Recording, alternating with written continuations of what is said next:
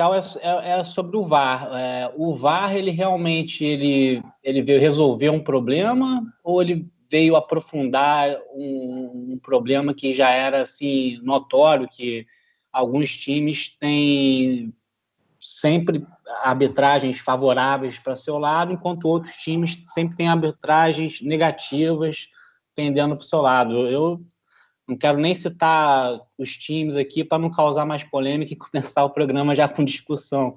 Mas é isso aí. Não, mas nós vamos discutir isso. Nós vamos discutir isso. Eu vou deixar minha consideração inicial também. A minha consideração inicial é que eu acho que agora o futebol engrenou. Se Deus quiser, não vai precisar parar.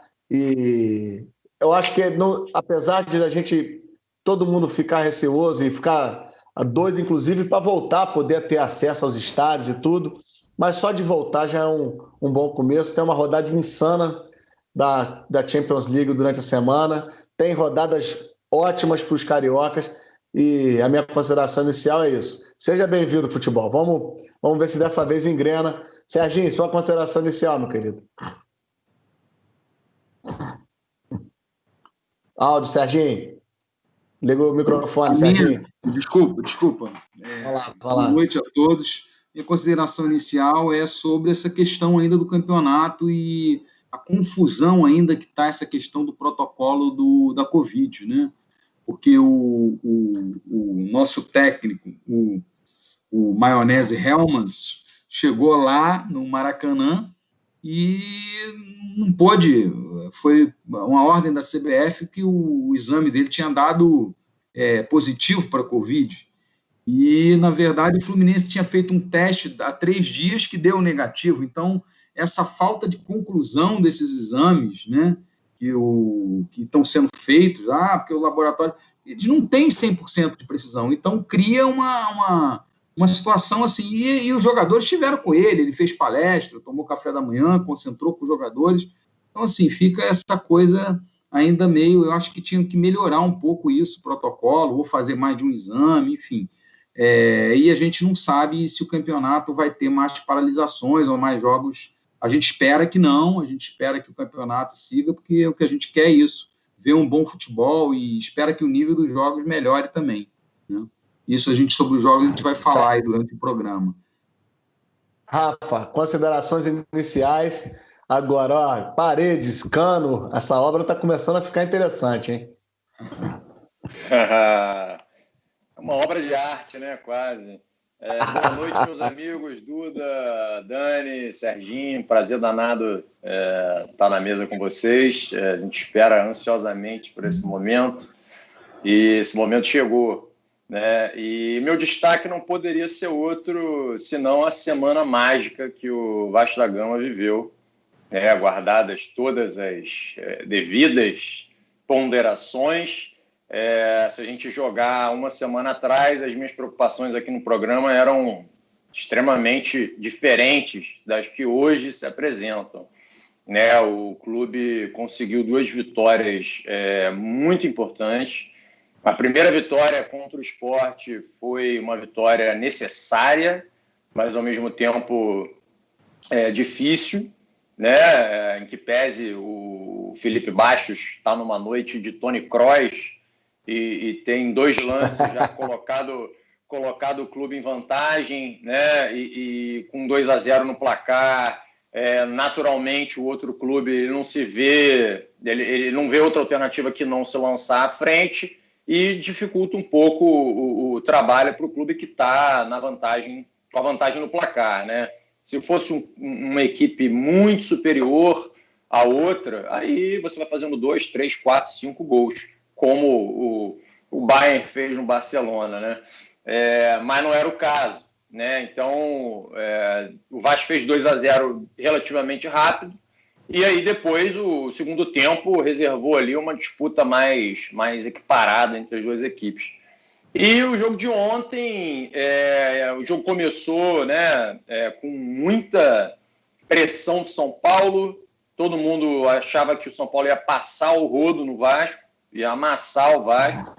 E né, o futebol, mais uma vez, trouxe uma, uma grata surpresa para todos. Grata, a gente vai explorar. Né? Grata, né? A gente, vai explorar, a gente vai explorar com calma aí o, o, o, o, o que foi esse jogo, mas é, o meu destaque inicial é, é esse: é a semana de seis pontos. Uma semana de seis pontos é uma semana, é uma semana mágica para qualquer clube. Né? E, e o momento de dificuldade que o, o Vasco né? viria é, realmente é, foi, foi, foi importantíssimo e agora dá mais tranquilidade para o Ramon trabalhar né, e, e, acertar ainda mais detalhes na equipe. Ah, bacana, Rafa. Assim, é, vocês querem começar por qual time? Vamos começar pelo sábado? Vamos começar pelo Flamengo? É, é, vou já começar aqui. Vou fazer o seguinte: eu estou compartilhando aqui a, a, a, rede, a grade aqui pra, com os links para a gente poder tá dando continuidade no, no, no, no programa. Vamos começar de trás para frente, então. Vamos começar com o Botafogo, Dani. É, a gente, você já puxou a polêmica do VAR aí. Eu fiquei escandalizado, escandalizado. Mas mais do que com o pênalti, foi com o comentário do fraquíssimo Sandamiro Rich, né? Que quando era árbitro era extremamente tendencioso. E quando ele falou que aquilo foi acidente de trabalho, eu falei, calma aí. Então o cara vai na cara do gol, o outro faz uma penalidade escandalosa, o juiz não foi nem ver, conferir, e teria sido uma vitória, porque o Botafogo jogou, se não de, se não de, igual, de melhor, pelo menos de igual para igual com o Fortaleza, né? É, assim, isso aí também não é mérito nenhum, né? Jogar de igual para igual ou relativamente melhor. Eu acho até que o Botafogo teve mais volume de jogo, né? Ameaçou mais o, o gol do Fortaleza, o Gatito acho que trabalhou em um ou dois lances só, fez uma boa defesa. Mas o lance realmente do pênalti, na, na, eu na, na hora estava ouvindo o jogo, né? Só pude ver o lance depois. Aí você ouvindo do rádio, você não tem imagem. O, a, a narração disse que tinha sido pênalti, um pênalti claro. Depois a gente vê realmente que, que assim, eu acho que em qualquer pelada, assim, ninguém teria dúvida de que aquele lance seria pênalti, porque se aquilo não for pênalti, então agora só lances intencionais que serão falta ou penalidade, porque o cara pode não ter tido a intenção de, de, de derrubar, embora eu acho que ele deixe um braço ali que, que também configura, configuraria o pênalti, mas o problema é que ele prendeu o tornozelo do, do Bruno no chão e o Bruno ia pegar a bola. Isso seria falta aí dentro da área, é pênalti o, o comentário do. De, de, de, não vou nem citar o nome, o Duda já falou, mas assim, muito infeliz, porque é um cara que é especialista, mostra que o especialista não conhece a regra do futebol. E isso você vê, a gente vê os jogos e a gente tem essa sensação, né, tipo, esse cara ele tá apitando um esporte que ele não conhece a regra. É, a gente tem essa sensação no Campeonato Brasileiro, no futebol brasileiro em geral, né? E quanto ao, time Botafogo, é aquela história, o time que eu acho que nesse campeonato vai ser muito difícil é, meter em gol no Botafogo, é um time ali que o Autuário tem essa preocupação em arrumar a defesa, começar lá pela cozinha e vai é, melhorando dali para frente, mas o Botafogo não é um time que cria muitas oportunidades e, e o Babi também é um menino novo, o Pedro Raul estava bem, vamos ver como é que ele vai voltar enfim, é, Botafogo com um, um início de campeonato aí difícil. Dois pontos apenas contra dois times que certamente para baixo. De repente o Bragantino possa brigar um pouco melhor ali para cima, mas é, eu acho que o Botafogo tinha que ter pelo menos ganhado uma, uma dessas duas partidas aí. Eu achei o Botafogo muito organizado, Rafael. Não sei se o Serginho, Rafael, quem teve a oportunidade de ver o jogo, acredito que o Serginho empolgado com a vitória do Flusão pode ter esticado aí um pouco mais. É, não consegui ver todo o jogo, mas eu achei o Botafogo um time arrumado é, e que, assim, entrando o Calu, é, eu acho que tem condição de, de formar um time, é, vamos dizer assim, um time que vai, que, que vai oferecer é, para o campeonato alternativa. Eu acho que não vai ser um time morto, não. É um, é um time equilibrado. Eu, eu acompanhei parte do jogo, né, vi melhores momentos e tudo, e, e compartilho é, exatamente da visão do Dani. Eu acho que o Botafogo defensivamente ele tem se mostrado seguro, né? É, não é fácil furar a defesa do Botafogo, fazer gol no Botafogo, é, mas para ganhar os três pontos não tem jeito, tem que fazer gol, né? E, e não está muito fácil para o Botafogo é, criar chances, né? É, não tem criado muito.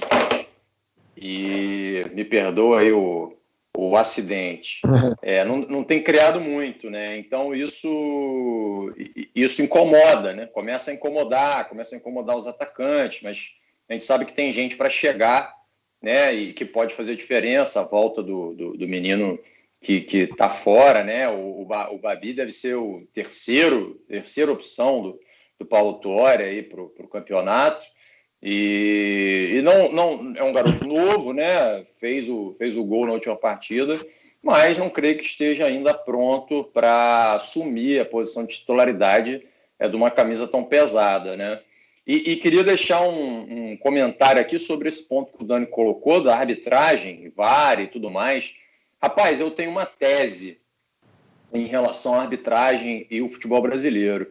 Eu acredito que a arbitragem brasileira, ela é, ela é uma das causadoras da crise do futebol brasileiro como um todo.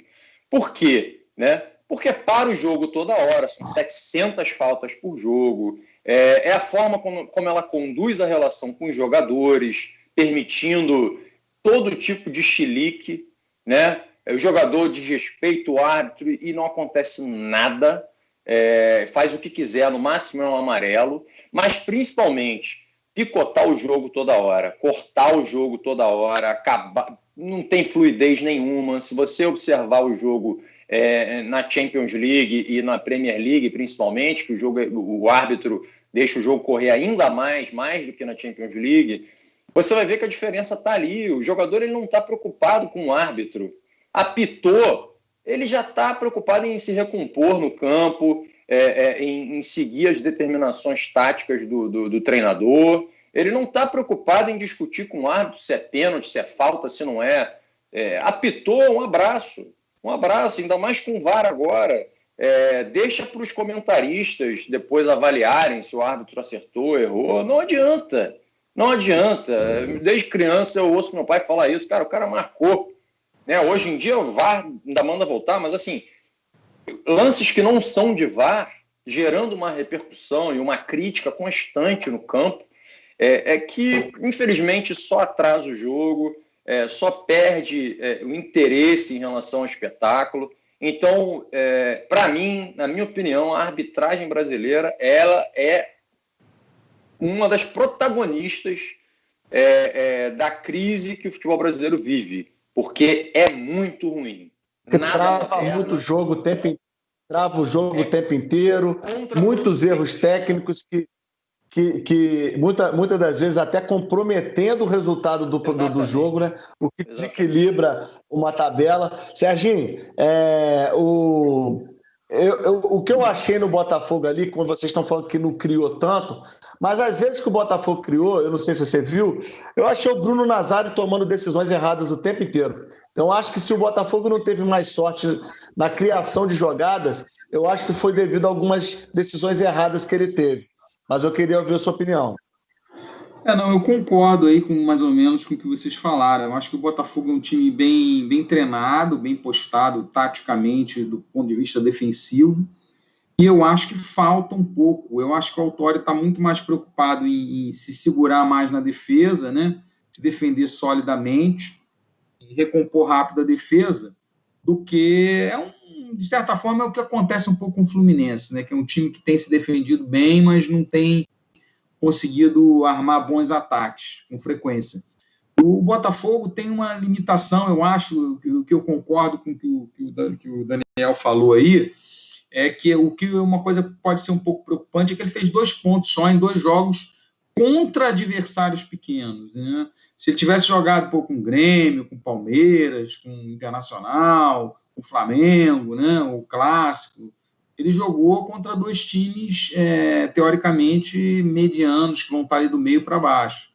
E eu não sei, eu não acredito no, no, Bragantino, ele tem o Red Bull de investimento, mas não tem camisa, não é um grande time também.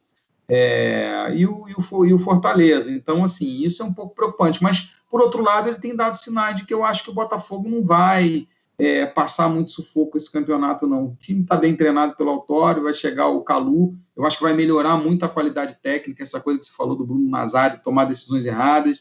Quanto mais jogadores bons você tem, mais decisões certas você vai ter, isso é óbvio, né? Então, eu acho que melhorando um pouco o elenco e, e, e com o Autório treinando mais o time, eu acho que ele vai ficar ali, vai fazer uma campanha ali mediana, com o elenco que tem, eu acho que é o que dá para fazer.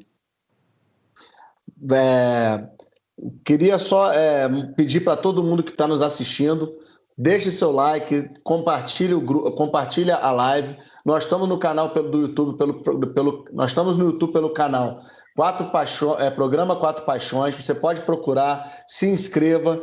É, no final do mês nós vamos estar sorteando uma, uma camisa do, do, do Flavelados, da loja Flavelados, só camisa maneira. E nós, aos poucos, vamos buscando novas parcerias para estar tá tornando o programa cada vez mais atrativo.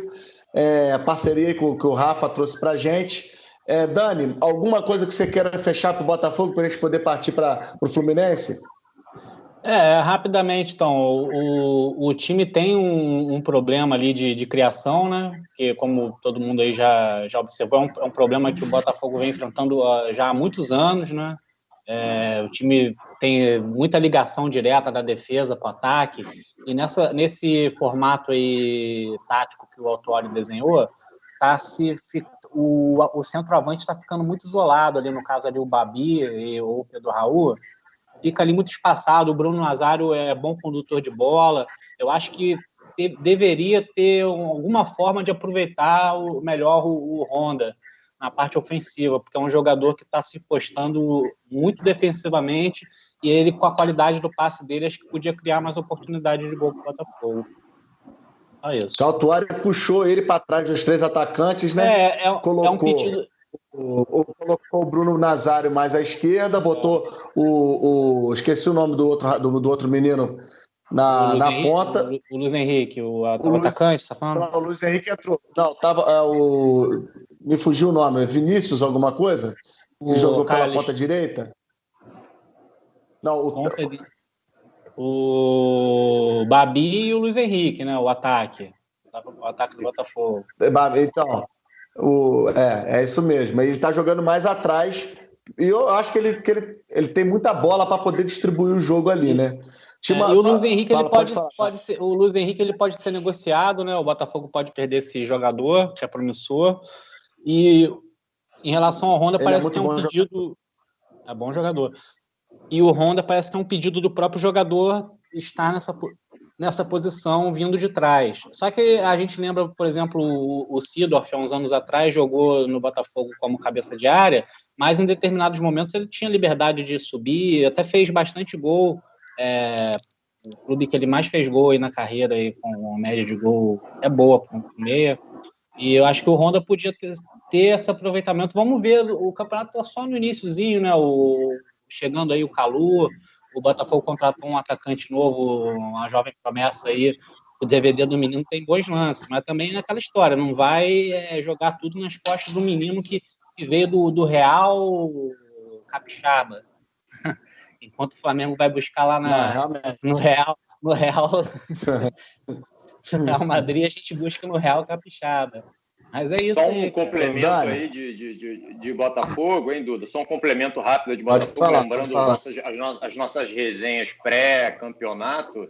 É, eu tive vendo e o Honda ele acertou 93% do, dos passes que ele tentou. Ele é, é muito um bom. dado do so, SofaScore Aliás, é excelente perfil para seguir aí no Twitter. A galera que gosta de futebol, recomendo bastante. Mas enfim, o cara também bom. Não erra passe, não erra passe. E, e quem não, não erra ele, passe ele, no futebol ele, brasileiro exatamente. é importante. É rei, vira rei. Mandar aqui um abraço para Felipe Richa, meu irmão, meu amigo, está acompanhando a gente aqui, botou um belo domingo, está empolgado. A gente está. Felipe, tô, não vejo a a gente voltar a comemorar, comemorar título aí no barril, hein? É, e o Rodrigo Bitizu também, que está sempre aqui com a gente, Vascão, brincando no Brasileirão. A gente vai falar do Vasco, vai falar do Flamengo. É, só lembrando para você que está assistindo a gente pelo YouTube, está assistindo a gente pelo Facebook, deixa eu ler aqui. Se você quiser ganhar uma loja da camisa Flavelados. Ô, Duda, é... do nosso podcast também, Duda. Podcast, podcast do Quatro Paixões no, no, Spotify. Nós estamos no podcast Só também. Então, só para você poder ganhar, você tem que seguir o seguinte passo. Você segue o Instagram do Flavelados, segue o Instagram da TV Interior, se inscreve no canal dos Quatro Paixões no YouTube e comente aqui quantas vezes você quiser. Quem comentar e seguir essas, essas recomendações, seguir o Insta da TV Interior, seguir o Insta da Flavelados e se inscrever no nosso canal, vai ter um sorteio no final e a gente vai pegar, vai entrar em contato, vai procurar mandar pelo correio para poder chegar direitinho para a pessoa que está que tá, que tá concorrendo com a gente, participa. A gente vai ficar muito feliz de estar tá podendo proporcionar isso para quem está nos assistindo. E é claro, né? A ideia no futuro, né, Rafa, é cada vez mais está articulando para poder trazer mais novidades aí para todo mundo. É, vamos agora, então, já que a gente está voltando no tempo, o, eu quero ver se o Serginho, pô, Serginho, não é possível que você vai falar mal do Odaí. Porque assim, o Inter, o Inter é aquela velha história de sempre, né? O Inter virou um time que fora de casa não representa muito perigo, mas é um time forte. E o Fluminense ganhou com autoridade, não teve discussão sobre o mérito da vitória do Fluminense. Eu acho que foram, é, foram três pontos fundamentais que não vieram contra o Palmeiras, mas é, o Fluminense perdeu para o Grêmio, que é um time forte, e empatou com o Palmeiras jogando de igual para igual e ganhou do, do, do, Inter. Então, assim, eu acho que eu vejo evolução. Eu achei que o Fluminense jogou melhor que o Inter. É, o Fluminense, na verdade, é, se você vê pela tabela né, do Fluminense, ele já pegou Grêmio, é, Palmeiras e Inter, né? Três times que todo mundo coloca aí pelo menos para disputar ali uma vaga no, no, G4, né? Então, assim, que são os times que classificam direto para Libertadores. Então, assim, é, você está com quatro pontos é, disputando com esses times, é, até que não é um negócio tão ruim assim, se você pensar bem, né, em termos de tabela. Mas o que eu acho do, o que eu acho do Maionese Helmut, do Odair Helmut, é que ele, ele tem um material para fazer um trabalho melhor, entendeu? Ele, ele arma o, o Fluminense na defesa, ele, ele tem uma defesa, mas o Fluminense não, não é um time agressivo. O que aconteceu contra o Inter, e que eu achei que foi interessante, é que por acaso ele, ele não estava no banco, mas obviamente que o auxiliar dele seguiu as recomendações dele, devia estar assistindo o jogo, passando, sei lá, as informações. E no segundo tempo, realmente, você tem razão, o Fluminense fez uma bela partida, mereceu a vitória, sem dúvida. Mas o primeiro tempo do Fluminense foi horrível. Né? O Fluminense é, conseguiu um, um pênalti na única jogada que o Fluminense costuma fazer, que é o Marcos Paulo que nem fez uma boa partida, mas ele é um bom lançador. Eu, eu escalaria ele no meio de campo, não escalaria ele aberto é, pela ponta esquerda, como o Odair escala. Eu acho que ele usa mal os jogadores, né? E ele fez um belíssimo lançamento mais uma vez e deixou esse menino, que é, um, na minha opinião, um belíssimo jogador, centroavante, o Evanilson. Ele, ele, ele domina bem a bola, ele tem tempo de bola, protege bem a bola um garoto de 19 anos, o Fluminense só tem 10% do passe, é, é mais um erro da diretoria que não renovou na hora certa. Enfim, é, é um belo jogador, ele dominou, ele levou aquela trombada e o Nenê foi lá e fez o pênalti, né? Aí agora tem muita gente endeusando o Nenê. Realmente, o Nenê subiu de produção com o time no segundo tempo, mas está muito longe de ser um jogador articulador, um jogador de movimentação que o Fluminense precisa no meio campo. Eu acho que o Nenê tem feito partidas sofríveis. Inclusive, essa contra o Inter, ele não foi tão bem. Ele fez dois gols de pênalti. Ele bate pênalti bem, isso é fato. Mas ele não fez uma grande partida. Agora ele subiu de produção com o time. O time no segundo tempo fez uma bela partida. Esse garoto que entrou, que é um, um jogador que tem uma passada larga, alto, é o, o nosso Luiz Henrique. da base também. Ele é da geração, que uma das melhores gerações de jogadores do Fluminense da base nos últimos tempos, que é a mesma que formou o Marcos Paulo e o João Pedro, que está jogando na Inglaterra.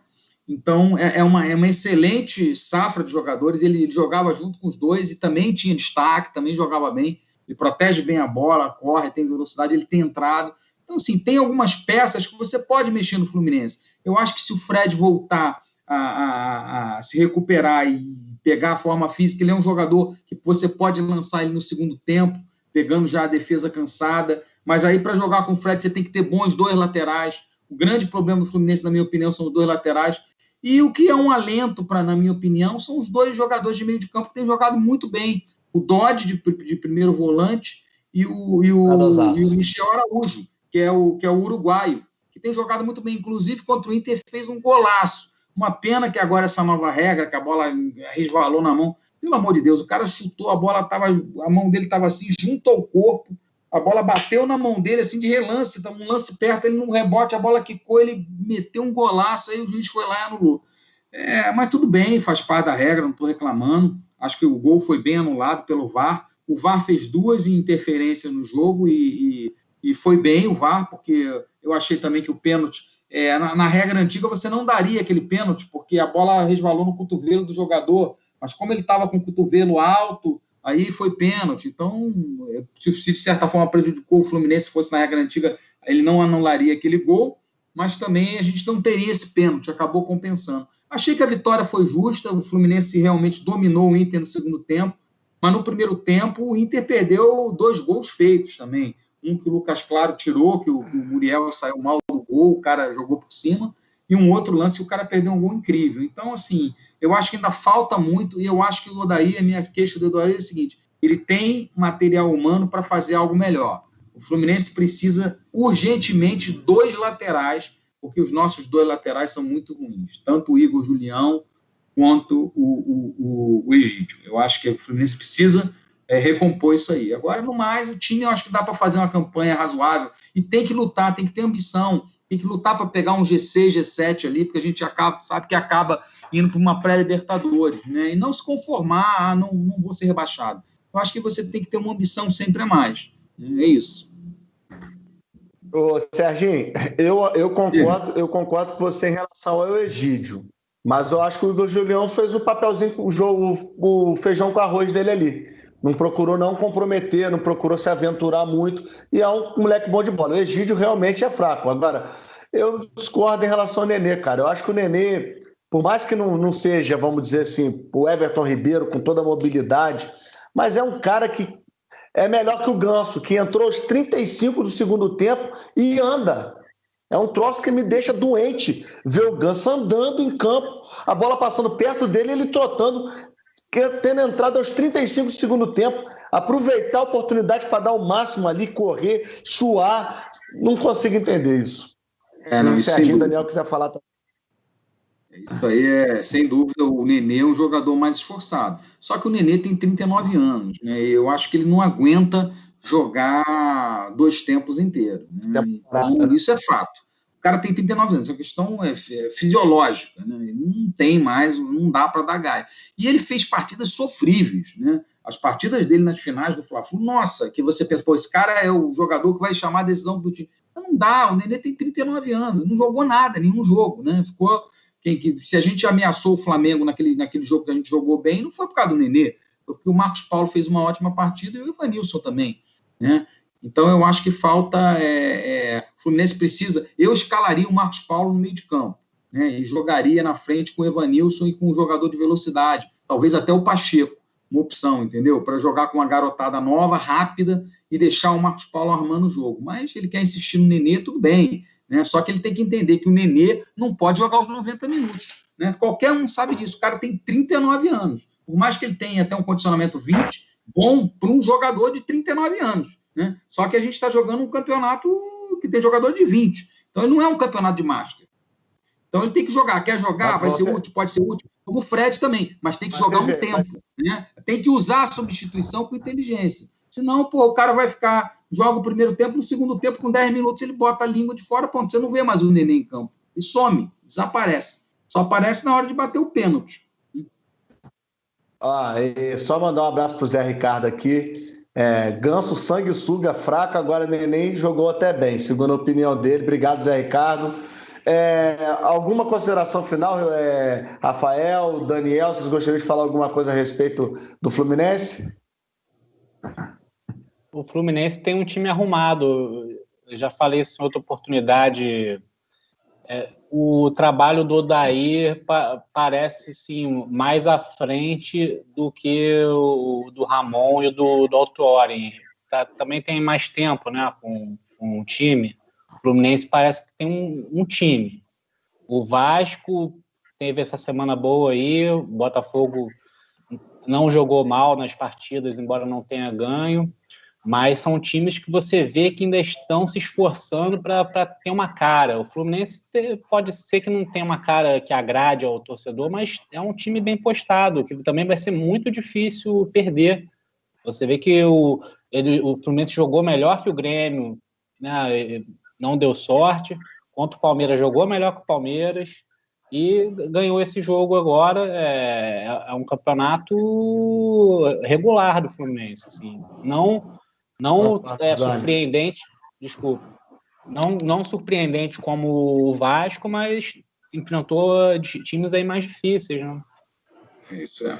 Ô, ô Rafa, e o que, que acontece? Eu, eu, eu, me, eu, eu nunca mais, depois de uma experiência que eu passei, que você vai, vai concordar comigo, eu não quero discordar do Serginho quanto às críticas do, do, do Daí é, Helma, porque eu lembro que na época do Cristóvão Borges, eu não consegui entender muito as críticas da torcida do Vasco da, pro Cristóvão Borges. E quando ele veio treinar o Flamengo, eu entendi perfeitamente e passei a concordar plenamente com a torcida do Vasco. Então, assim, né, Sérgio? Às vezes é muito fácil a gente é, ficar. Se o daí for pro Flamengo, você vai entender o que eu estou falando, né? Você vai entender Não, assim, eu, eu, tive essa lição é, com o Cristóvão Borges. É, treina, treinador é, é aquilo, né? Você tem um treinador é, que, que ele não atrapalhando né? É, é, o melhor que ele pode fazer e você tem um treinador que consegue ajudar, né? O Cristóvão Borges, eu acho que ele se encaixa no primeiro caso. E, e, em 2012, 2011, 2012, aquele time que o Vasco tinha era um ótimo time, foi o último ótimo time que o Vasco teve e venceu a Copa do Brasil, inclusive. É, ele não atrapalhava, né? Ele conseguia tirar ali o melhor de cada um. Mas enfim, só dando um trato final aí no, no jogo do Fluminense. Eu acho que além de queimar a língua do Sérgio né, em relação ao Odair, é, as críticas que ele vem fazendo, eu acho que o Fluminense também mostra é, que o Campeonato Brasileiro volta a ser extremamente equilibrado. Né? É, tanto quanto o Palmeiras, tanto quanto o Inter. É, o Fluminense fez jogos é, muito equilibrados, né? poderia ter ganho do Palmeiras é, e ganhou do Inter. Contra o Grêmio. Podia, podia. Um pouco mais Contra o Grêmio foi né? equilibrado, né? pô. É, o Grêmio, o Grêmio foi, foi, foi bem melhor. Poderia ter feito dois ali de diferença, perdeu muito gol. Mas o Fluminense também poderia ter terminado o jogo empatado no último lance da partida. O Fluminense teve, teve a chance de empatar. É, mas, mas, em resumo, eu acho que é isso. Eu acho que o Odair, ele realmente, concordo com o Dani, ele já deu uma cara tática para o clube, né, para a equipe. É, Difícil fazer gol no Fluminense. O Fluminense é bem postado, recompõe rápido, é, tem jogadores rápidos, é, enfim, alguma disciplina tática é observada ali. É, então você vê que não é pura e simplesmente se reunir para jogar no dia do jogo. Tem treino, tem, tem o dia a dia, tem alguma coisa além. Né? Não, é, não é simplesmente chegar ali contra o Inter do Cudê com um time né, com vários valores bacanas, né, importantes, e conseguir vencer com autoridade, jogando melhor. Né? O Inter teve ali a infelicidade do Guerreiro, que acho que não joga até o final do brasileiro, pelo visto, é, pelo vi. Joga é, mais esse ano. Não joga e o Galhardo, o Galhardo não estava tão inspirado. Né, que é o, o jogador que, na minha forma de ver, é quem vem jogando melhor no Inter né? Quem, quem dá assistência, quem mas bem limitado também, né, Rafa? É, eu não acho bem ele limitado, não, também. Duda. Eu acho, ele, eu acho ele um bom jogador. Ele tem uma passada longa, não é esse que passou, ele é técnico. Ele passou pelo Vasco, não passou? Passou, passou pelo Vasco. dele no Vasco, é, diferente de outros é, torcedores do Vasco que não gostavam, eu, eu gostava dele. E, e no ele é bom Inter, jogador. Vem, faz, vem, fazendo um bom, um bom ano aí, né? E, e, tanto é que a torcida, quando o Cudê botou no banco, a torcida reclamou, queria ele de titular, né? E, e, contra, eu acho que foi o Curitiba, ele, ele assim que entrou no, no jogo, ele deu uma assistência para o Guerreiro, o Guerreiro fez o gol da vitória. É, então, assim, o Inter tem um bom time, mas também não é nada demais, convenhamos né? Pessoal que ficava incensando aí o Inter Também achei. potenciais nada é, demais. É, candidatos. Nada demais, mas assim, é, é isso. O Brasileirão se resume a equipes arrumadas e equipes desarrumadas. Saindo aí o Jorge Jesus, que deixava a equipe super arrumada, e um elenco absolutamente é, no melhor nível, é, saiu o Jorge Jesus, entrando o Domenech ainda para pegar aí é, a circunstância, a gente volta a ter um cenário extremamente equilibrado. Pode dar qualquer coisa. Né? Você tem aí o São Paulo fazendo um bom trabalho, mas pode dar qualquer coisa. Rafa, vamos, Esse pode vamos dar qualquer coisa, sentir até uma esperança, hein, Rafa? O Vascão ganhou duas. É. Mas, então, cara, é vamos pegou adversário muito fraco, não... Você que quis ler assim. Você que nesse quis... aí. Não, o São Paulo não é um adversário fraco. O São, o São Paulo é um certo postulante até. E não, é. o Vasco ganhou com autoridade, é, fazendo, fazendo um, jus a uma certa freguesia que o São Paulo tem com o Vasco, principalmente São Januário, né? Mas o Vasco bem, com o Ramon tá pelo menos jogando com empenho, né, Serginho? Pelo menos está jogando assim. É um time que está se entregando em campo e você acaba vendo certos jogadores que você isoladamente não daria nada, estão montando um conjunto que, querendo ou não, Cano e Thales, é chance de sair gol pro, pro Vasco. Se conseguir segurar na zaga ali direitinho. O Ramon está fazendo um ótimo trabalho. Eu acho que o Ramon é, mudou a forma do Vasco jogar. E, e assim, quando eu critico o Maionese Helmas, na verdade são algumas escolhas. Eu não estou dizendo que ele é de todo ruim, não. Ele tem algumas coisas boas, alguma concepção. O problema todo é que eu acho que o técnico, para dirigir um grande time como o Fluminense, Botafogo, Vasco, tudo bem, não são grandes elencos, mas são grandes times. Ele tem que ter ambição de ganhar o jogo. Né? E eu senti que o Odair meio que ficou satisfeito, ah, empatei com o Flamengo, que era o melhor, melhor time do mundo, é, do Brasil, aqui, etc e tal, badalado, não sei o que e tal. Então, cara, o Fluminense, quando vai para a final, ele tem que tentar ser campeão. Ele pode ter um time pior, mas quantas vezes um time pior ganha num time melhor, às vezes numa decisão? Você não vê, o Flamengo não tem o mesmo time, mesmo timaço. O Atlético Goianiense foi lá e ganhou. Ganhou porque teve ambição de ganhar. Não foi só porque o Flamengo jogou mal. É porque se ele, se ele falasse, bom, eu vou jogar contra o Flamengo, o empate está satisfeito, o Atlético Goianiense podia ficar todo atrás e falar, vamos empatar com o Flamengo, que é um ótimo negócio, o melhor time do Brasil, mas não, ele falou, opa, peraí, dá para ganhar, vamos lá. Né? E eu acho que o, o Odair não tem muito essa coisa. Quando ele joga contra um time que ele acha melhor, ele bota todo mundo na defesa, o Fluminense fica sem saída para o ataque. É a única crítica que eu coloco a ele e algumas opções que ele faz. E o fato do Nenê, eu achar que ele não dá para jogar os dois tempos. Acho que ele pode ser útil pode jogar um tempo, pode entrar no meio do jogo, entrar, começar jogando, mas sair aos 10, 5, 10, 15 minutos do segundo tempo. Não dá para ficar com ele até o final, porque o cara não tem mais gás. Né? É só isso. Mas Agora o, Ramon está fazendo um bom trabalho. Melhor do que melhor, com o elenco que ele tem, melhor do que o do Odair em relação ao Fluminense, eu acho. É, realmente está se mostrando, né, Rafa? Destila toda a sua alegria para para todo mundo que está nos escutando. Feliz. É, rapaz, é, é, não, eu fico, fico super satisfeito com o entusiasmo que vocês estão falando do Vasco, até antes de mim, né?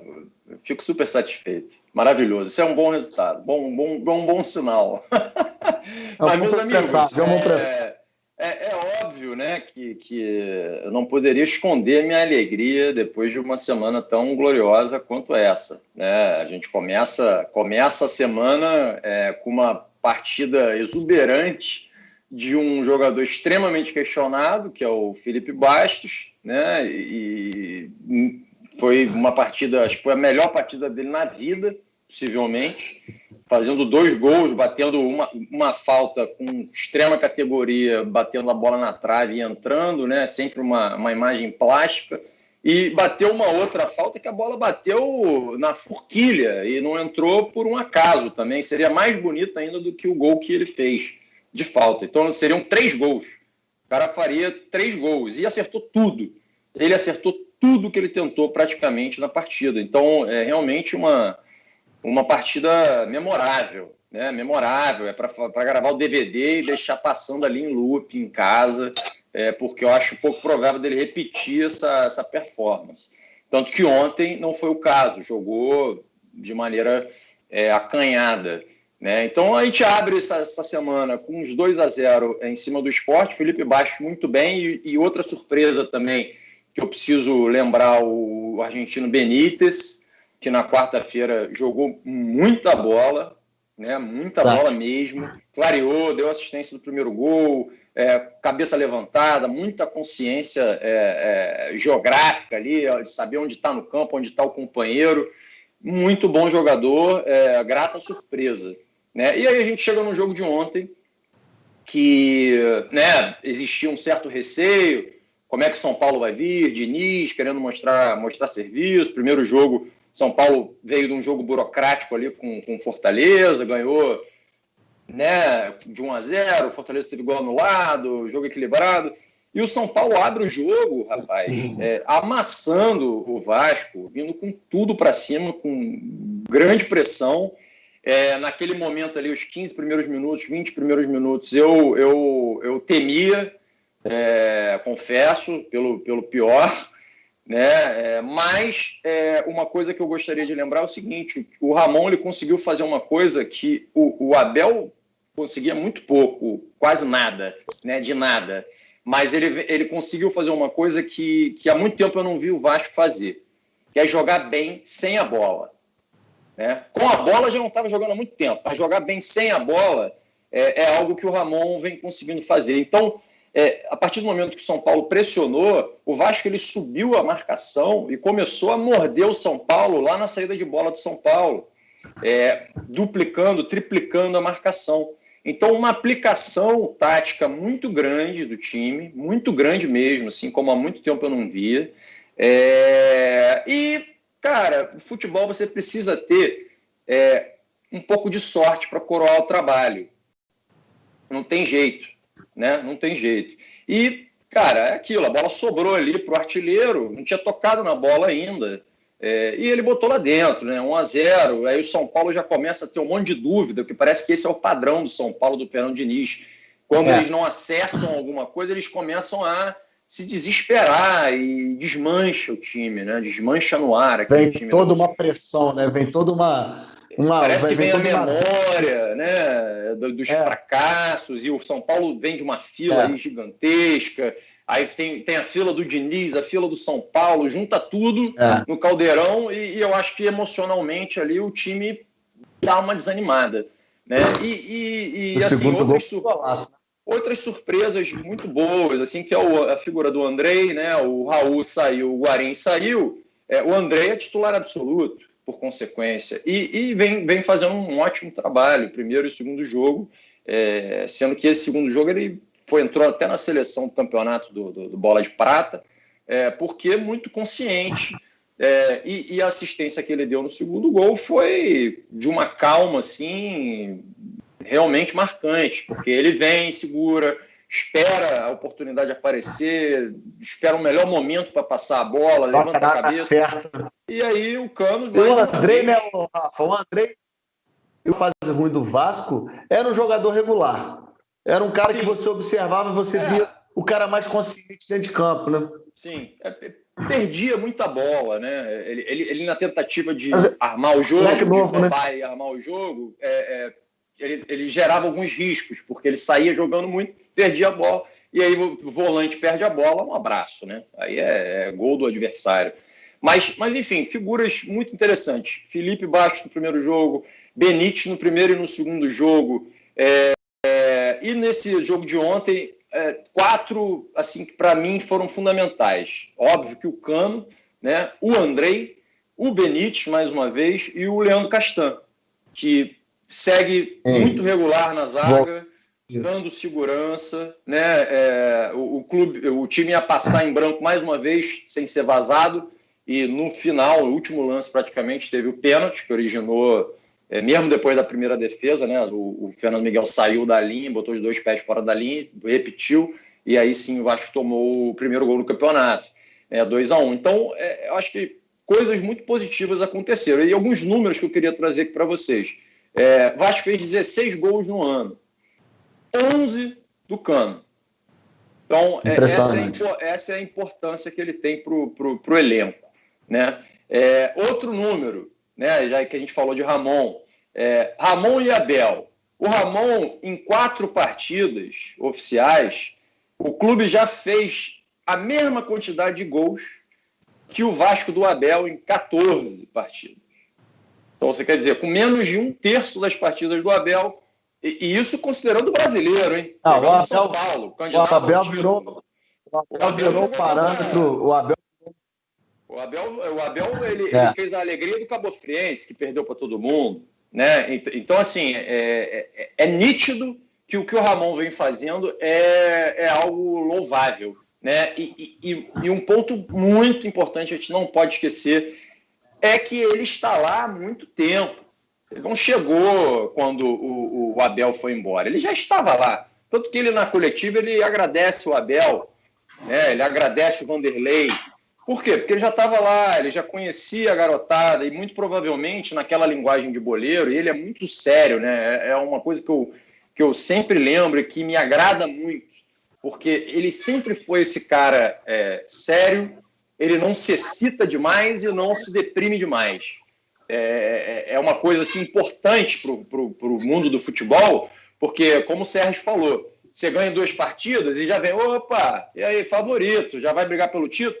Não, é muita calma, muita calma, é o início do trabalho, é, é, mas Rafa, não pode deixar de alertar Rafa, que ele vem encaixando essas peças. Rafa, o Vasco. A verdade, é, a verdade é que o Vasco é o primeiro dos cariocas no Campeonato Brasileiro, né, Serginho? É, não, eu estava pensando aqui. O Vasco oito rodadas no Brasileiro passado para ganhar o primeiro jogo. E agora, dois jogos, duas vitórias, né?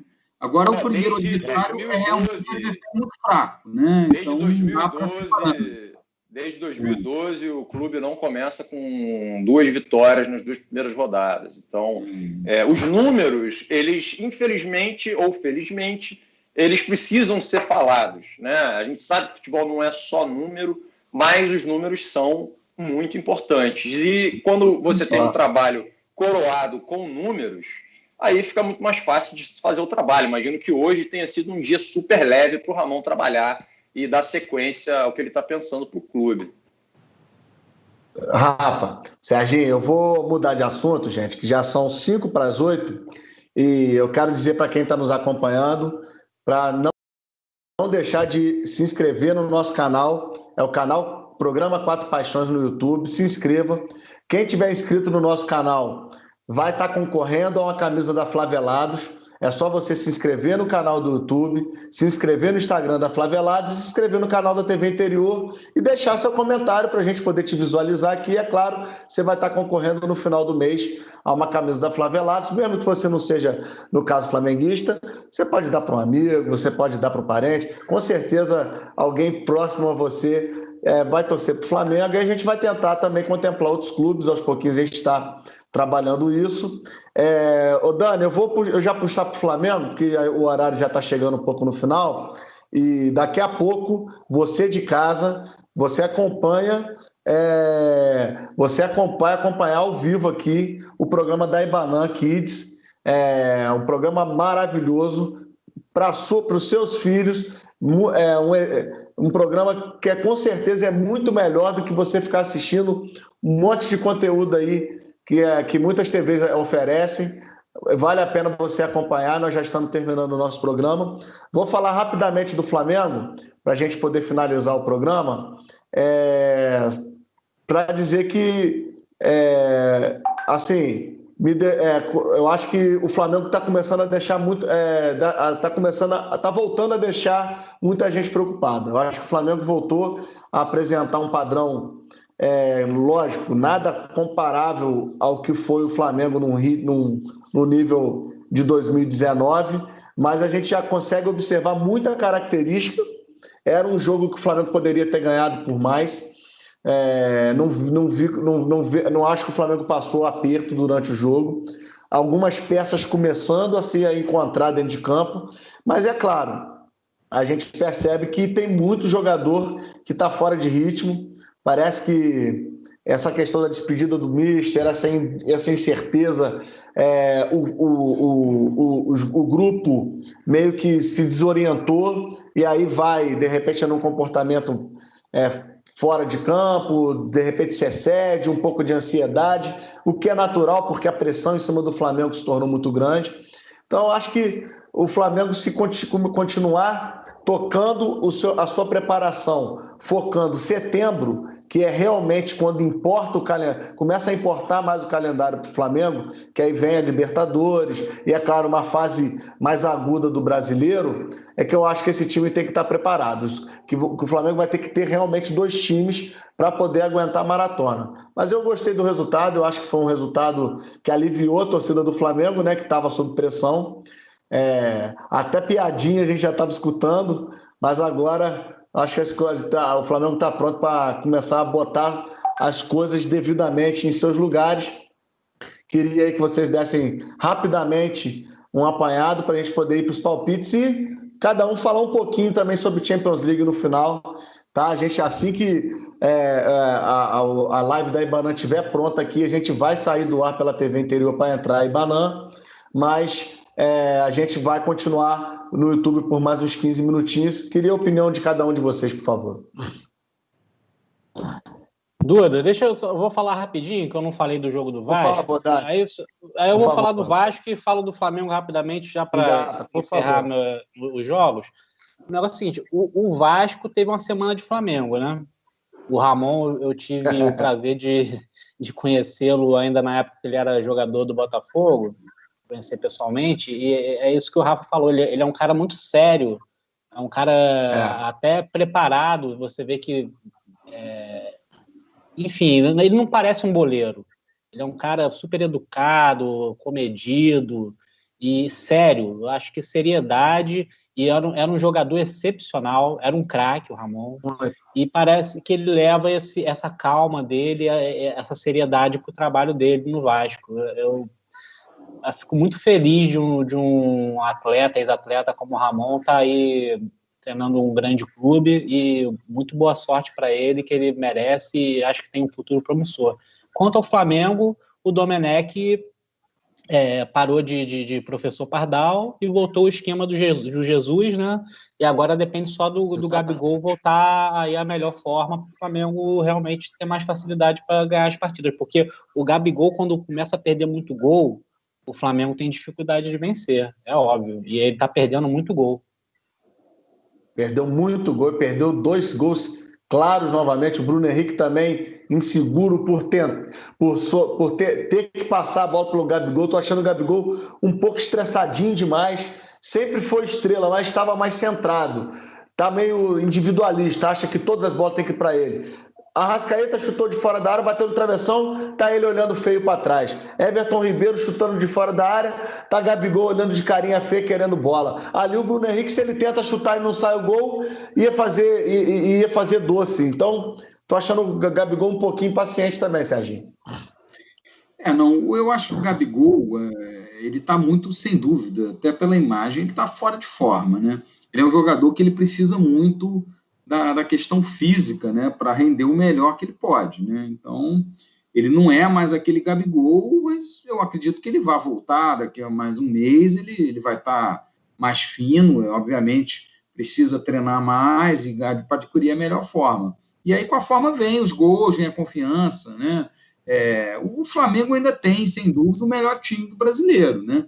Só que agora ele, ele, ele que estava sobrando no ano passado, que ninguém imaginava e tal, tem outros times no retrovisor aí, que eu acho que podem fazer frente aí. Eu acho que um Atlético Mineiro e um Grêmio podem, bater, podem ser os clubes aí que vão, vão chegar mais próximo. Né? Não acredito nesse momento que o, que o Palmeiras vá. O Palmeiras tem jogado um futebol muito feio na mão do, do, do Luxemburgo. Eu acho que não está dando liga, tem jogado um futebol horrível, jogou muito mal contra o Fluminense, como você falou. E, mas assim, o Grêmio e o Atlético acho que podem é, tentar buscar fazer frente, talvez um Atlético Paranaense. Então ele não está mais naquela, ó, você é o campeão, tem que melhorar. E eu, eu acho que esse técnico também está começando agora, ainda é muito cedo para a gente julgar o trabalho do cara, entendeu? Ele, o, próprio é, é, é o próprio Jesus quando chegou, o Flamengo não jogou tão bem nos três ou quatro primeiros jogos, né? Começou com derrotas e tal, e depois foi, foi dando o sistema de jogo. Acho que é isso que esse cara vai, vai tentar fazer agora, né? Agora tem um elenco muito bom, né? No banco, no, sem dúvida, mas, sobrando. Mas a gente tem, tem, tem, que ser menos professor Pardal. Eu acho que ele já teve um pouco esse baque, essa noção. E, e, e, me parece um cara preparado, assim, claro, vamos ver, mas eu acho que pelo menos ali o time já me pareceu um pouquinho organizado. Rafa, um breve panorama aí do Flamengo para a gente poder falar de Champions League e dar os palpites também da Champions e das próximas rodadas do campeonato do, do campeonato carioca. A gente está estudando, né, Rafa, a possibilidade de na sexta-feira também fazer um programa Quatro Paixões, né, de 7 às 8, como tem sido é, para também comentar as rodadas no meio da semana. A gente está estudando essa possibilidade. É, claro, dependendo da disponibilidade de todos os participantes aqui, a gente está estudando, mas por enquanto a gente vai falando aí a, a, os resultados das próximas duas rodadas, né, Rafa? Não, maravilha, Duda. Para a gente ganhar tempo, é, eu vou me ater somente a um comentário. Acho que os amigos já, já exploraram aí todas as, as nuances aí do Flamengo, né? Mas é, fato é que, que aquilo que o rubro-negro gosta muito de falar, né? Que estamos dando, dando uma chance aí para o pessoal é, ganhar ponto e tudo mais. Rapaz, eu acho que está acontecendo mais ou menos isso mesmo é incrível, porque é, os outros clubes, tirando o Atlético Mineiro, que ganhou os três, as três partidas ah. com virtudes e tal, não vejo nenhuma possibilidade, é, a não ser que aconteça um desastre atrás do outro dentro do elenco. É, quebra de elenco. Ah, só estou vendo o Atlético. É, muita vaidade. Essas coisas a gente sabe que atrapalham o ambiente e pode comprometer. Mas, do contrário, meu amigo, é muito difícil de, de acontecer uma, uma, uma tragédia ao longo de 36 rodadas, 35 rodadas. É muito difícil. É, é possível, mas é muito difícil. E eu acho que a surpresa do Flamengo, na, minha visão, a melhor notícia do Flamengo é o menino aí da lateral direita, o João Lucas, que substituiu o Rafinha. É, o menino aí, mais um dado do SofaScore, o menino acertou 96% dos passes. Ele não, não passaram por ele nenhuma vez. É, então, interessante, né? Alguém que chega novinho, né, jovem, muito jovem, num time tão estrelado igual o Flamengo e consegue entregar um nível é, lá em cima de, de serviço, é, alguém para ficar de olho. E tá chegando o Isla aí, né? então, parece, parece que chegou ter um ano. Trabalho. Chegou, ele chegou ter um ano, chegou do Bangu. Pô, o cara um ano treinando em alto nível, dentro desse elenco, pô, se o cara tiver realmente um, alguma perspectiva, a tendência dele é crescer. Eu também achei ele muito correto, assim, na, na atuação dele. Gente, vamos, vamos para os palpites, para a gente poder já encaminhando. Queria só, claro, antes dos, dos palpites, é, falar um pouquinho da Champions League, o que, que vocês estão achando todo mundo surpreso com essa derrota do Barcelona, mas também teve a derrota do Manchester City, também teve é, a, o, o, PSG, talvez com uma chance única na história aí de, de ser campeão da Champions League nessa temporada, e também tivemos aí a. O Serginho parece que teve um probleminha, mas já deve estar voltando. E também tivemos a, o, o, Lyon né, é, eliminando e o, o Leipzig eliminando também o Atlético de Madrid. O que, que, que, vocês acharam? Eu fiquei assim, assim atônito, porque eu acho que o Barcelona foi, foi simplesmente é, engolido. Assim, uma coisa que eu nunca vi no futebol é só o 7 a 1 da seleção brasileira mesmo. Ó, oh, Duda, é, eu, eu fiquei extremamente chocado também. É, circulou aí né, a, a entrevista do, do, do, jornalista aí, o, o, que comentou né, que o de duelo mais desequilibrado das quartas seria Bayern e Barcelona, pela fragilidade do Barcelona. É difícil até de acreditar que ele acreditava nisso, né, quando ele falou. Mas é, fato é que se mostrou verdade. E o, o, Barcelona, que vinha já de um tropeço atrás do outro aí no, no, no espanhol, é, mostrou toda a sua fragilidade. É, e o Bayern, por sua vez, mostrou que é uma máquina em termos é, é, de equipe. Né? É, é, incrível, incrível a consciência é, tática que os jogadores do Bayern, um sabe onde o outro está o tempo inteiro no campo, jogadores extremamente velozes, é, o menino lateral de. É, olha só que coisa incrível. O, o, o, lateral esquerdo, até me esqueci o nome do menino agora, é, ele era ponta esquerda. Mas o time é tão agressivo, o espírito de jogo é tão, é tão agressivo do Bayern, que ele veio da ponta esquerda para a lateral esquerda e ele teve que jogar o lateral esquerdo para a zaga. Então o Alaba, que foi o que fez até o gol contra, né? Do, do, do, do, do Barcelona. O Alaba, é isso. Ele era lateral esquerdo, mas esse menino vinha da ponta esquerda tinha que botar, tinha que botar ele no time de algum jeito. E o, qual foi o jeito que o técnico deu? Ah, te bota aqui o lateral esquerdo na zaga e, e, e compõe com ele aqui na lateral esquerda. Então, assim, é um time agressivo num nível é, que poucas vezes eu já vi na vida, né? Lembrou muito Brasil e Alemanha, não tem como a gente. E todo mundo jogando muito. E todo mundo jogando muito, né? Muito rápido, todo mundo jogando muito. Miller melhor em campo, então mais uma coisa que lembrou Brasil Porra, e Alemanha. O, o Miller, é... exatamente, cara. O Miller mete o gol com aquela vibração dele, me vem na hora. Na hora, o, Mineirão, ninguém na hora. Rapaz, muito difícil concorrer com, com, com um Bayern de Munique inspirado. É, acho que é uma expressão do, do, dos ingleses, né? O que, que, que é o, perguntaram para o inglês é, que futebol e, e, ele diz que futebol é um jogo jogado por 22 homens dentro de um campo que no final a Alemanha ganha. É, tamanha é a certeza aí, ao longo dos tempos que os alemães são frios o suficiente para dobrar, dobrar, as partidas. Né? O Bayern atropelou realmente. É, ninguém esperava, eu acho. Eu não esperava esse negócio. Eu esperava que ele fosse ganhar, obviamente. É, mas o time do, do, do, Barcelona tem grandes jogadores, tem Messi, né? E, então, assim, tem Soares, tem... Agora a defesa do Barcelona chega a dar pena. Aquela jogada que, que o lateral esquerdo faz, que ele dá o gol, que o lateral direito entra batendo de lateral para lateral, no meio da área, que tem quatro, cinco jogadores do Barcelona perdidos ali sem saber o que fazer, um time desarrumado, desmotivado. Engraçado que foram dois tempos de 4x1, né? foi 4x1 e 4x1. Serginho, Serginho, só, só deixa eu. Eu tô passando a bola aqui agora, ao vivo, para a live da, da Ibanã. A gente vai continuar pelo canal Quatro Paixões. Você quer continuar a ver a conclusão, ver os palpites? É, entra lá no YouTube, é, canal Programa Quatro Paixões e agora com vocês a live da Ibanã. Muito obrigado, Bruno, por, pela paciência aí. E a gente continua aqui pela, pelo YouTube do programa Quatro Paixões.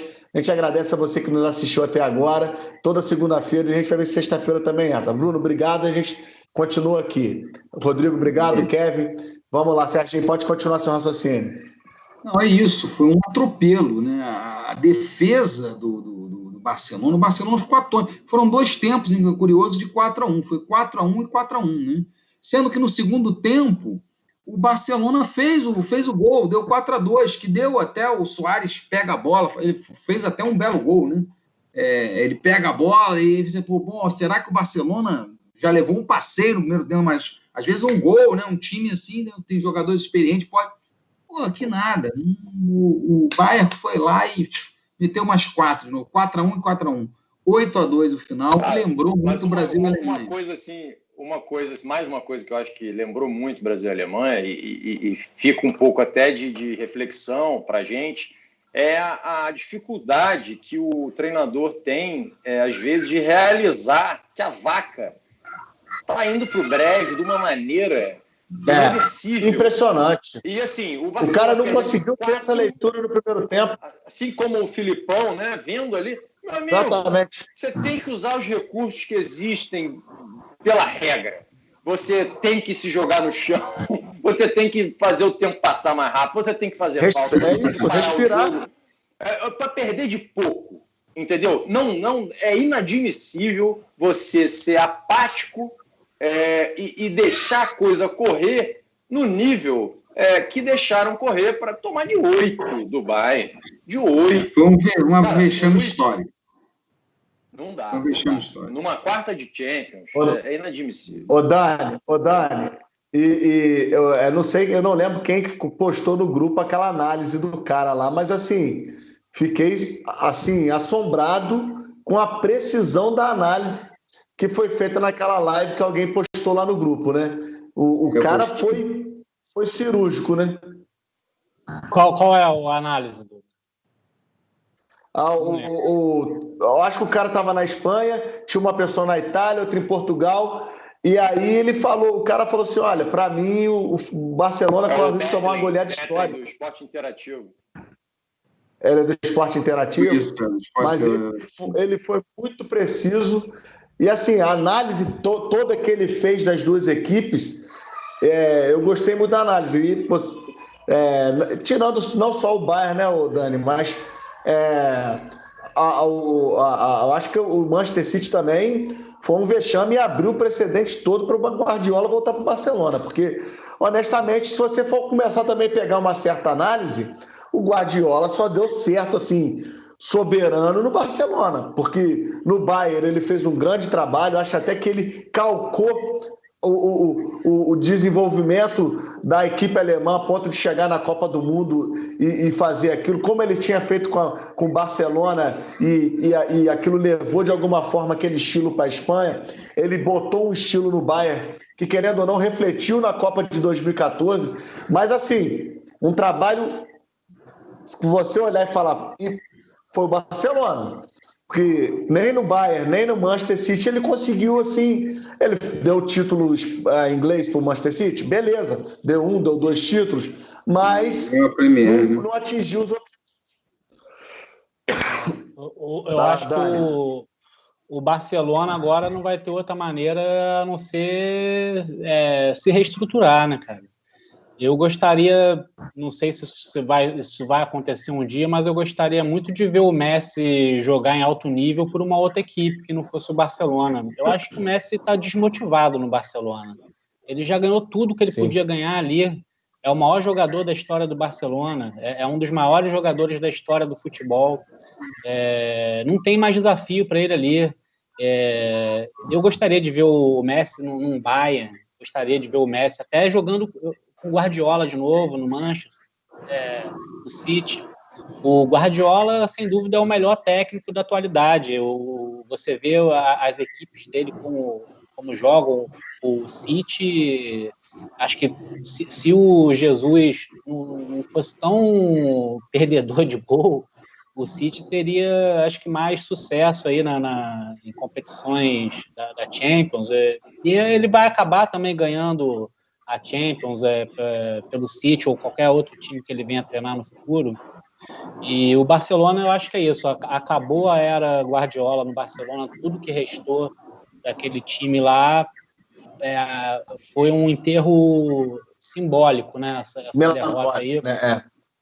E vai, o Real Madrid fez essa reestruturação lá atrás, há uns anos atrás, quando perdia tudo para o Barcelona, foi lá, se reestruturou, é, e fez um timaço que começou a ganhar tudo, o Barcelona acho que vai ter que ir por esse caminho aí, cara. E, e hoje em dia você vê que a, a, Espanha já não tem mais aquele aquela diferença que tinha para os outros times. Né? A gente vê aí os times ingleses e alemães é, né, tomando conta aí, um cenário que está se mudando. Vamos ver. Eu, eu acho que o, o PSG esse ano também não não vai ter jeito, vai pegar um time igual o Bayern pela frente, cara. Vai depender muito do, do não, vai ser uma Neymar do vai ser uma vai ser uma vai ser Rapaz, uma o, bela final, hein?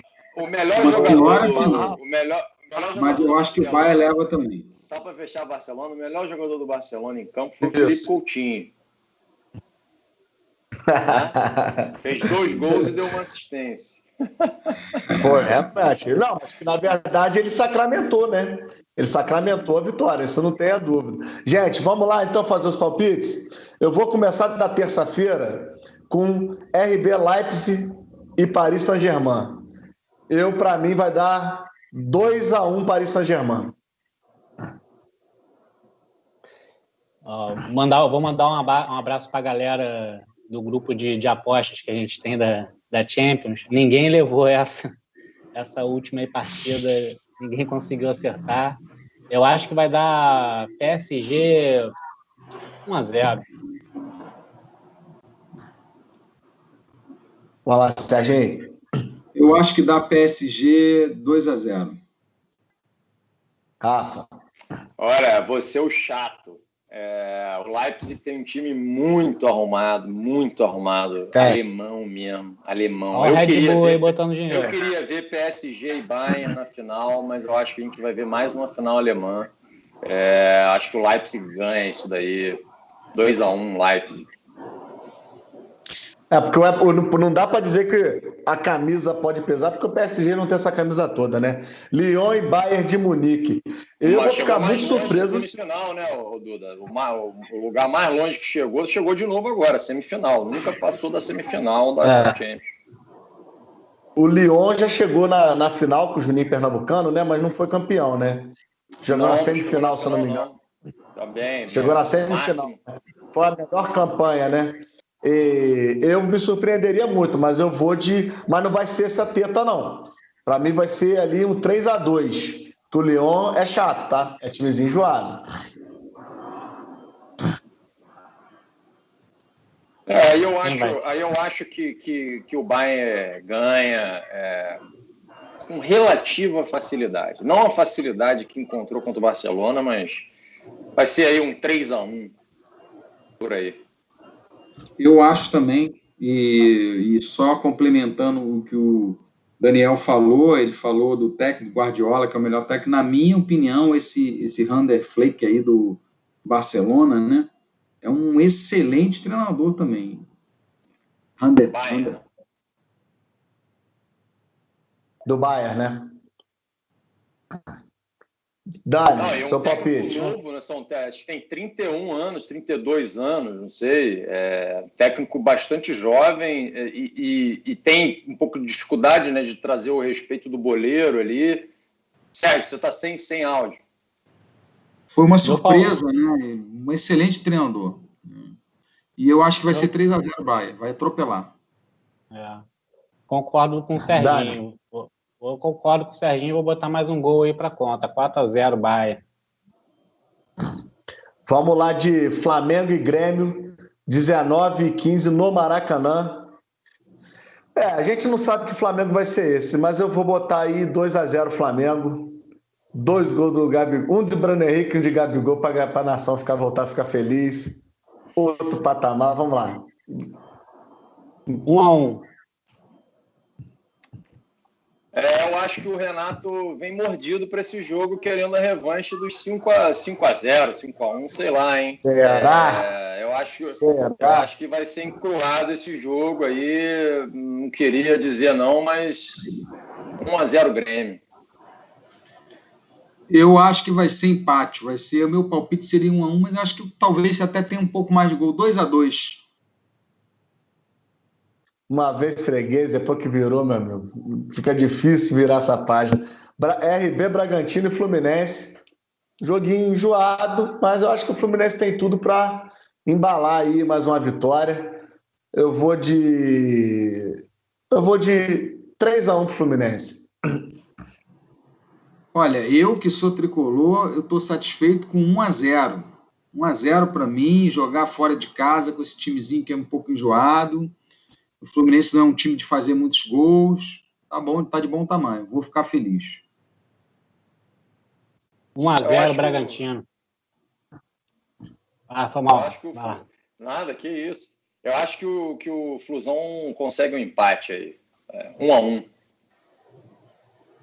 Ó, eu já tô prevendo o seguinte, hein? Botafogo vai quebrar a invencibilidade do Atlético Mineiro.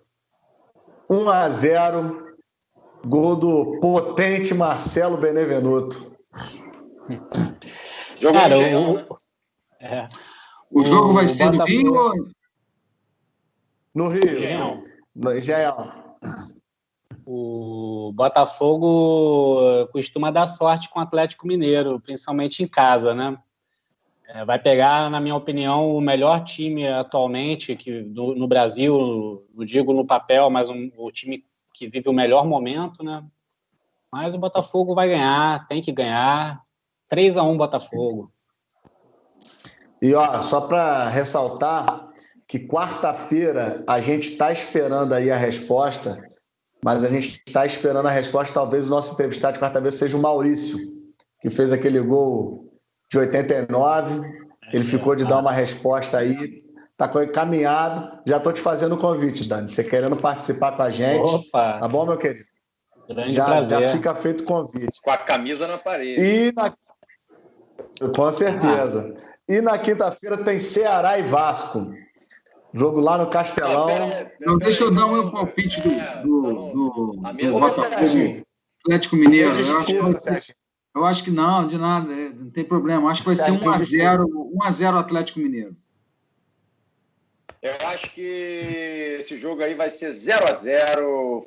Botafogo vai mais uma vez é, mostrar o poder da sua defesa e o poder do seu ataque. A falta é, de. É, o, Atlético, o Atlético é um time enjoado. O Atlético é um time enjoado. O, o, o Calu já joga? Uma hora tem que estrear também, né?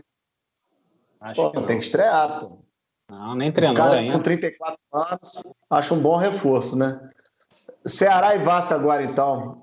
Eu vou botar aí 2x1 um pro Vasco. Eu acho que o Vasco tá, tá, tá embalado. Tem que aproveitar agora e fazer os pontos que puder. Para mim vai ser 1 x 1 1 x 1 2 x 1 Vasco. É, a mesa é impressionante ver como é que o clima da mesa mudou, né? Contra o esporte em casa, semana passada era empate, derrota. Não, eu dei vitória é, pro Vasco. Esse jogo vai ser 2 a 1 Vasco, vai. Ó, semana que vem, Semana que vem, vocês querem dar já o palpite? A gente não sabe se vai fazer o programa na sexta e tal. Vocês querem? Mas tem Flamengo e Botafogo. Semana que vem tem o clássico Flamengo e Botafogo. Vocês querem dar o palpite semana que vem? Flamengo e Botafogo, quem aposta 2 a 2 já tem quase certo de ganhar a aposta, né? Que. Flamengo e Botafogo 50 2 a 2. Uns 70% de chance, é verdade. Mas então, podemos então encerrar o programa, gente? até para liberar o Serginho aí. Agradecer a todo mundo que acompanhou a gente aqui. Se quiserem dar os palpites aí, a gente pode dar também para outra rodada, não tem problema não. Acho que rapidinho. Quer, quer começar com Flamengo e Botafogo? Podemos, vamos lá. Flamengo e Botafogo para mim vai ser. Né? Flamengo e Botafogo é o um único jogo, são três palpites. Um a um. É, tem Fluminense e Atlético Paranaense, né? Um a um. Flamengo e Botafogo. 2x0 Botafogo. 2x0 Mengão, dá. 1x0 Botafogo. 1x0. 2x0 Flamengo. Vou no placar clássico, 2x2. Ah. 2x2. E tem o, é, o Fluminense e Atlético Paranaense em casa, Fluminense, né? Vamos dar Não, um palpite é, de uma é vez? Fora. É lá, é lá no Paraná, naquela, naquele campo lá com de grama sintética. Eu acho que vai ser então... 1x0 1 a 0 Fluminense. 2x0 Atlético. É, é lá fora é complicado. O Atlético, na realidade, 2 a 0 ele, Atlético. Ele, ele, joga muito mal fora de casa, né? Tradicionalmente. E muito, muito bem, bem, dentro de casa. É, então acho que a parada vai ser duríssima aí pro Flusão. É, acho que 1x0 1x0 Atlético. Gente, muito obrigado a todo mundo que nos assistiu. Obrigado, Rafa. Obrigado, Serginho. Obrigado, Daniel. Mais um programa super bacana de fazer, com uma audiência legal. Já começaram os comentários, já começaram. Eu tenho certeza que muito em breve o canal já está crescendo e muito em breve a gente vai estar tá fazendo muita coisa legal por aqui. Acho que esse é o caminho. É o campeonato, é o futebol começar a ganhar apelo de novo. Porque senão, né, cara, realmente estava muito para baixo, mas agora eu acho que está começando a ficar interessante. Já começa a Copa do Brasil na outra semana, então tem muita coisa legal para a gente falar aí, tá bom, gente? Boa noite a todo mundo. Boa noite, valeu.